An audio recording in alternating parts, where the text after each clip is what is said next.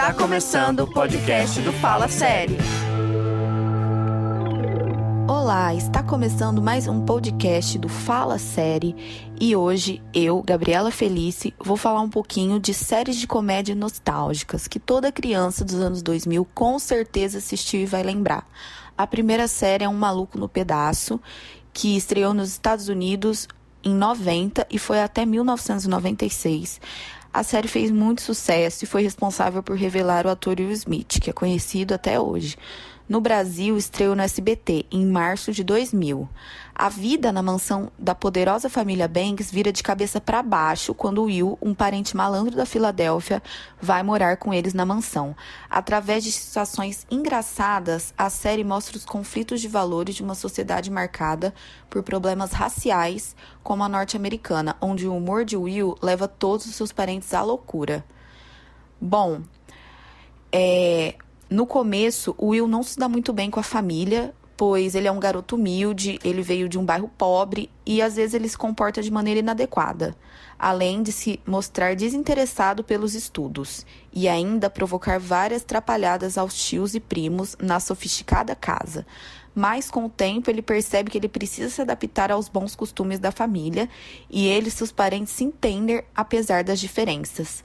Will Smith lançou uma linha de roupas chamadas Bel Air Athletics, inspirada no colégio ficcional que ele e o seu primo Carlton são matriculados na série. A coleção de edição limitada é disponível exclusivamente no site do ator e estará disponível apenas até o dia 14 de outubro. As peças podem ser enviadas para o Brasil e custam a partir de 30 reais. E os fãs da série podem comemorar um dos maiores sucessos da TV, Um Maluco no Pedaço, vai ganhar um spin-off, confirmado pelo próprio ator principal da trama, Will Smith, em uma entrevista enquanto ele promovia o seu primeiro filme. E nesse spin-off, o ator tem a missão de trazer um pouco mais da nostalgia para os fãs da amada série. Apesar de tudo, ele não deu muito detalhes sobre a trama. Bom, um maluco no pedaço, nós conhecemos o Will, que é mandado para morar com seus tios e primos. Com seu humor, personagens incríveis e marcantes, como o próprio Carton, primo dele, e sua dancinha, a série se tornou um estrondoso sucesso e era exibida no SBT. Fala série. Bom, a segunda série da lista é As Visões da Raven, que foi exibida pelo Disney Channel de 17 de janeiro de 2003 a 10 de novembro de 2007, tendo 100 episódios divididos em quatro temporadas. Bom, o seriado conta a história da adolescente Raven Baxter, que tem o poder de prever o futuro. Ela e seus melhores amigos, a Chelsea e o Ed, vivem grandes aventuras onde nem tudo ocorre como previsto. A série é considerada um dos maiores sucessos da história do Disney Channel, sendo a primeira do canal a chegar na marca de 100 episódios e conseguir altos índices de audiência, além de ter ganho diversos prêmios e ter sido nomeada duas vezes ao Emmy Awards, em 2005 e 2007. A Raven poderia ser uma típica adolescente se não fosse pela excepcional inteligência e a estranha capacidade de prever o que vai acontecer nos próximos 5 segundos. Esse dom peculiar causa mais problemas na vida de Raven do que poderíamos imaginar. O inconveniente é que as visões que ela tem sobre o futuro próximo não vêm com todos os detalhes, e sua imaginação acaba preenchendo esses pequenos buracos negros em suas premonições causando, na maioria das vezes, consequências inacreditáveis. Só sua família e amigos sabem desse dom. Ed e Chelsea são seus melhores amigos e eles acompanham Raven nas suas aventuras mais cômicas e esperadas. E As Visões da Raven foi a primeira série a ter um spin-off. Quando a série finalmente acabou, uma derivada foi lançada, sendo a primeira da Disney, Corre na Casa Branca, que contou um pouco mais sobre a vida do irmão da personagem principal, durou apenas duas temporadas. E não parou por aí. As Visões da Raven também ganhou uma nova série com a atriz principal, agora como mãe, intitulada A Casa da Raven. A protagonista voltou ao elenco e também produz a atração. Raven reprisa o papel título da trama, agora como uma mulher divorciada, com dois filhos pré-adolescentes e um deles herdou sua capacidade de prever o futuro. A comédia rendeu recordes de audiência e até hoje é considerada uma das mais bem-sucedidas da Disney. Fala série! Vamos lá para a terceira série da lista, Eu, a Patroa e as Crianças, que foi exibida de março de 2001 a maio de 2005.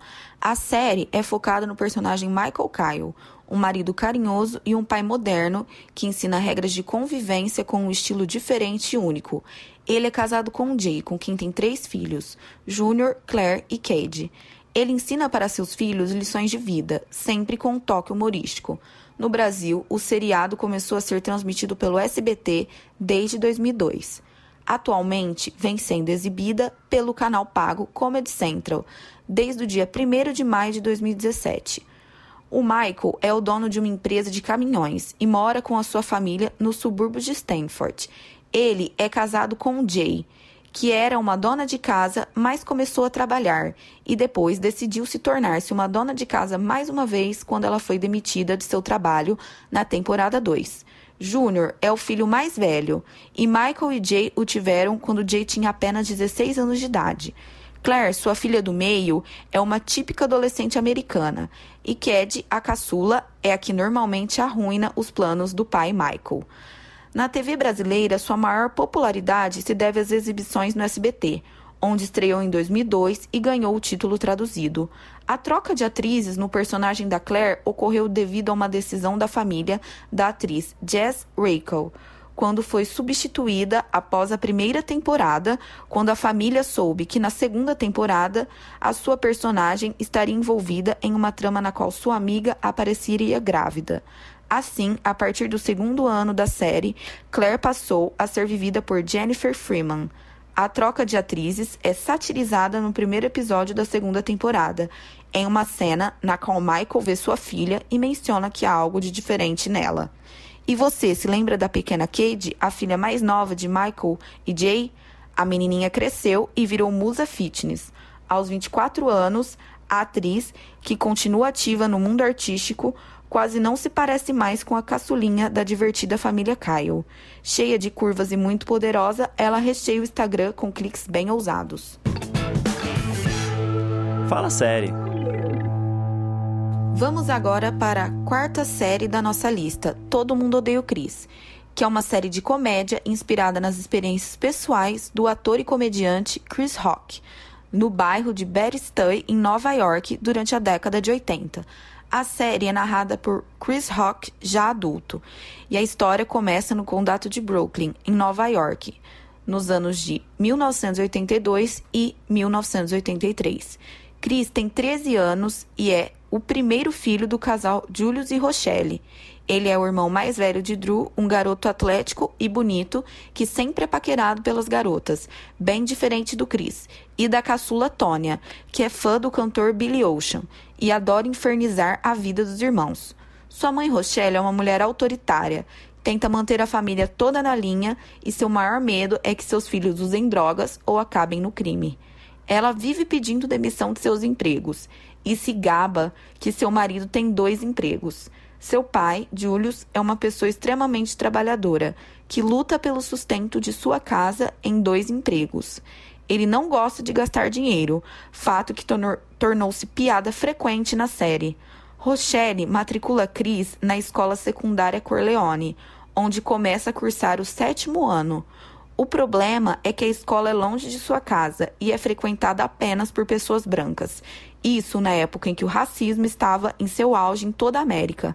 Para piorar a situação, no primeiro dia de aula, ele briga com o valentão da escola, o Caruso, um garoto racista que passa a infernizar a vida do Chris. Entre uma surra e outra, ele acaba fazendo amizade com Greg, um garoto nerd que não sabe brigar, mas assim como Chris, sabe correr dos valentões. Inclusive, o Tyler Williams, que faz o Chris, completou 27 anos nesse mês. O ator, que é queridinho dos brasileiros, também participa da série The Walking Dead.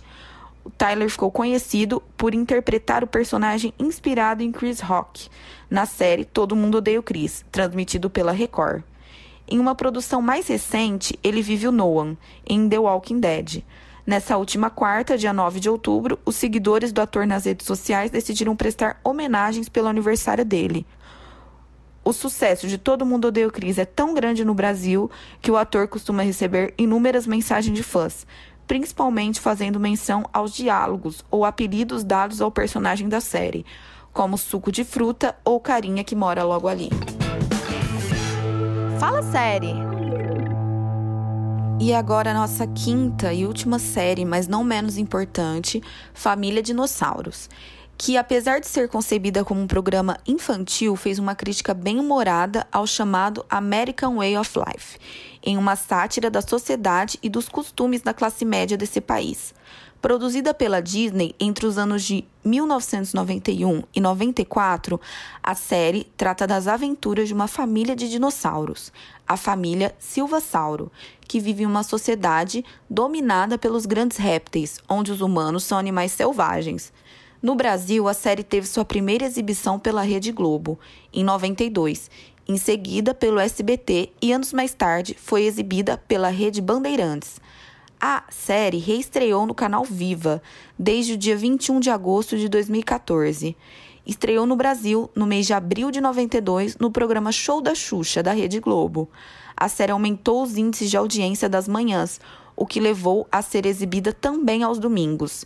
Teve tanta audiência só no ano seguinte, quando era exibido dentro de um programa infantil de grande sucesso, o TV Colosso, às 11h30 da manhã.